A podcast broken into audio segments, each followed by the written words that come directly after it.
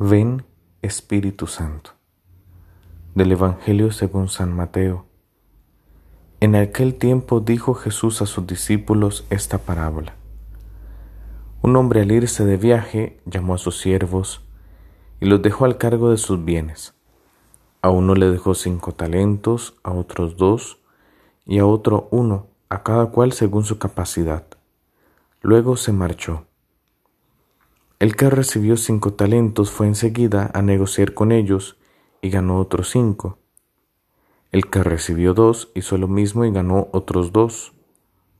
En cambio, el que recibió uno fue a hacer un hoyo en la tierra y escondió el dinero de su señor.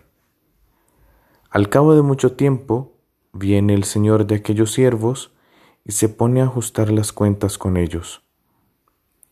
Se acercó el que había recibido cinco talentos y le presentó otros cinco diciendo, Señor, cinco talentos me dejaste. Mira, he ganado otros cinco. Su señor le dijo, Bien, siervo bueno y fiel, como has sido fiel en lo poco, te daré un cargo importante. Entra en el gozo de tu señor. Se acercó luego el que había recibido dos talentos y dijo, Señor, dos talentos me dejaste, mira, he ganado otros dos. Su señor le dijo, Bien, siervo bueno y fiel, como has sido fiel en lo poco, te daré un cargo importante. Entra en el gozo de tu señor. Se acercó también el que había recibido un talento y dijo, Señor, sabía que eres exigente, que ciegas donde no siembras y recoges donde no esparces. Tuve miedo y fui a esconder tu talento bajo tierra aquí tienes lo tuyo. El Señor le respondió, Eres un siervo negligente y holgazán, ¿con que sabías que ciego donde no siembro y recojo donde no esparzo? Pues debías haber puesto mi dinero en el banco, para que, al volver yo, pudiera recoger lo mío con los intereses. Quítenle el talento y dénselo al que tiene diez, porque el que tiene se le dará y le sobrará pero el que no tiene, se le quitará hasta lo que tiene.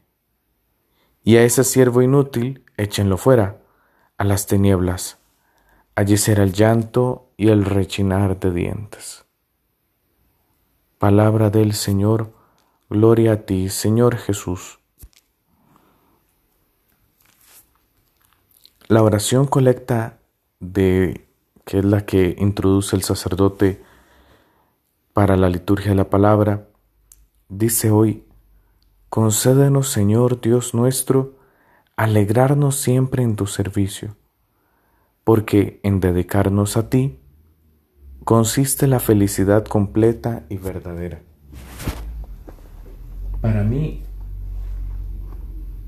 siempre ha sido el tema de la felicidad una situación que que me ha llevado a, a descubrir lo grande y lo bello que es ser feliz y proponérselo en serio y de verdad.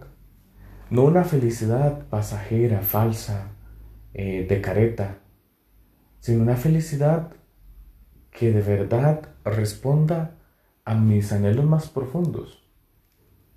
Y descubro que todo lo que me ha dado Dios, esos talentos, esos dones, que Él ha sembrado en mi corazón, pues tienen que estar encausados a esta felicidad.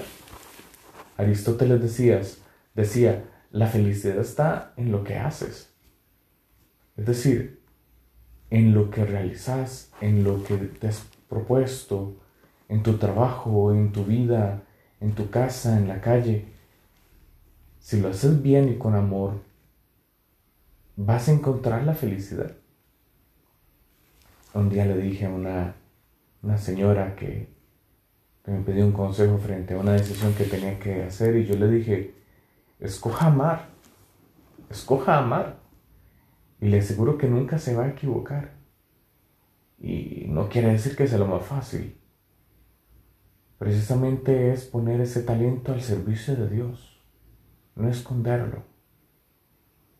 Porque al final lo que Dios te ha dado le pertenece a Él. Y aún lo que crees que te pertenece, en realidad es de Él. hasta la misma vida. Por eso, ponete al servicio de Dios. Que tu vida sea para Dios.